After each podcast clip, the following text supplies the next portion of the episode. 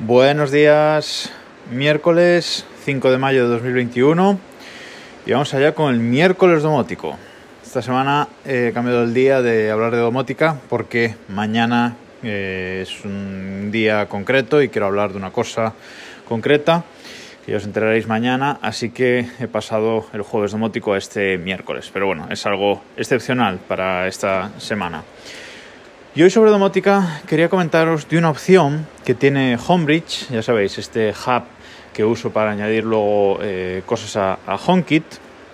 Y como sabéis, yo la mayoría de mis cacharros funcionan con el protocolo MQTT y la Raspberry eh, es quien gestiona estas conexiones eh, desde estos cacharros domóticos.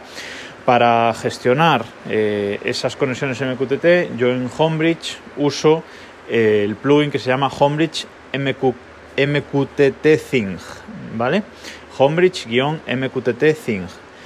Y esto lo que hace, pues tiene un montón de opciones para configurar un montón de tipos de dispositivos eh, diferentes, pues eh, luces, tiras LED, enchufes, eh, analizadores de aire, persianas, bueno, un poco de, todo. Tienen y van añadiendo, este plugin la verdad es que el desarrollo es bastante activo y van añadiendo cada día nuevos eh, elementos que se pueden integrar.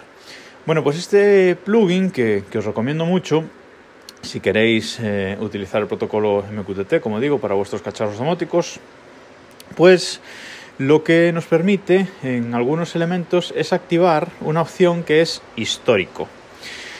Eh, simplemente en la configuración tenemos que meter, eh, activar este check. Ahora, si hacéis la configuración de Homebridge mediante, mediante web, eh, que se puede hacer con el plugin Homebridge, creo que es guion X config UI o config UI X, algo así, ahora mismo no me acuerdo exactamente, pero bueno, el plugin que usa todo el mundo para configurar por web Homebridge ahora pues en el plugin hay simplemente un check mm, que se activa o se desactiva para el histórico. ¿Y qué nos permite esto del histórico? Pues bueno, luego mm, en, utilizando una aplicación en concreto que ahora os comento, lo que podemos es ver el histórico de cuándo ha estado encendida una luz, cuándo ha estado apagada, un histórico de un enchufe cuando ha estado encendido o apagado, si el enchufe que tenemos soporta eh, medición de, de energía, pues ver cuánta energía se ha consumido, a cuántos em, voltios está funcionando, a cuántos amperios está funcionando, qué potencia estamos consumiendo, etc. Esto es una falta que yo le veo a, a HomeKit y es que HomeKit no nos permite en ningún sitio ver eh, históricos. Bueno, más que HomeKit, la aplicación casa de Apple no nos permite ver eh, históricos, este tipo de históricos en ningún sitio. Pero en iOS podemos utilizar la aplicación EVE aplicación de domótica EVE, que se escribe así, EVE, e, que es de la marca del propio nombre, que vende accesorios para HomeKit.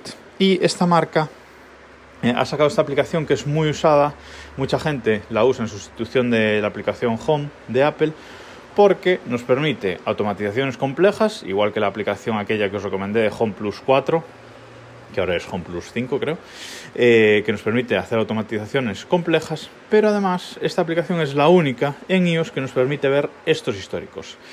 Si utilizamos esta aplicación EVE, que es gratuita por cierto, cada vez que entramos en un eh, elemento eh, que tengamos configurado que tenga histórico, que hayamos activado, hayamos activado el histórico, podemos ver el histórico en el tiempo de, de estos elementos. Ese histórico se guarda en la base de datos de, de la Raspberry Pi o donde tengamos instalado Homebridge, se guarda en la base de datos de Homebridge y EVE lo único que hace es coger ese histórico y mostrárnoslo. Es una capacidad de HomeKit realmente, pero la aplicación casa de Apple no la muestra, solo la muestra esta aplicación EVE. Así que os recomiendo que probéis a activar ese histórico si tenéis Homebridge y a mm, ver el histórico con la aplicación de EVE. Y antes de acabar hoy, quería recomendaros un enchufe domótico que tengo desde finales de noviembre del año pasado, que es un enchufe domótico doble.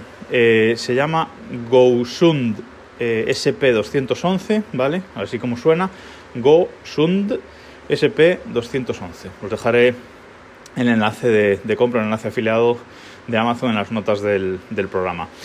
Es un enchufe, como digo, se puede comprar en Amazon, vale 14 euros y también se puede comprar en AliExpress, pero vale 12, con lo cual no sé si merece la pena por el tiempo.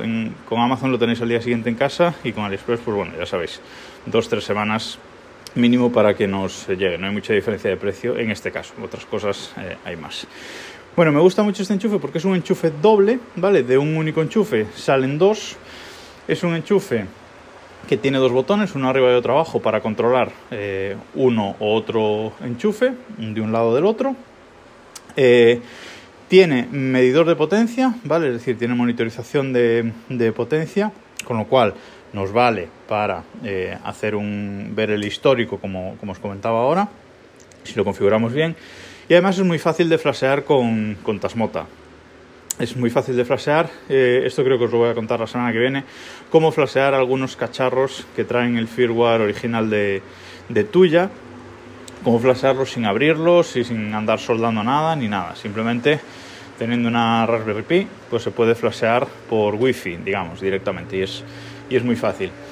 Así que si lo necesitáis, yo lo necesitaba en concreto, pues para el pequeño gimnasio que tenemos en, en casa, para enchufar la, la cinta de correr y la, y la bici a un mismo enchufe y bueno, con este que me da que me da dos eh, tomas, pues está genial. Además, aguanta hasta 16 amperios, con lo cual es un enchufe potente y la verdad es que muy contento con él. Os lo, os lo recomiendo, ya os digo, os dejo, os dejo el enlace en las notas del programa. Y nada más por hoy, nos escuchamos mañana.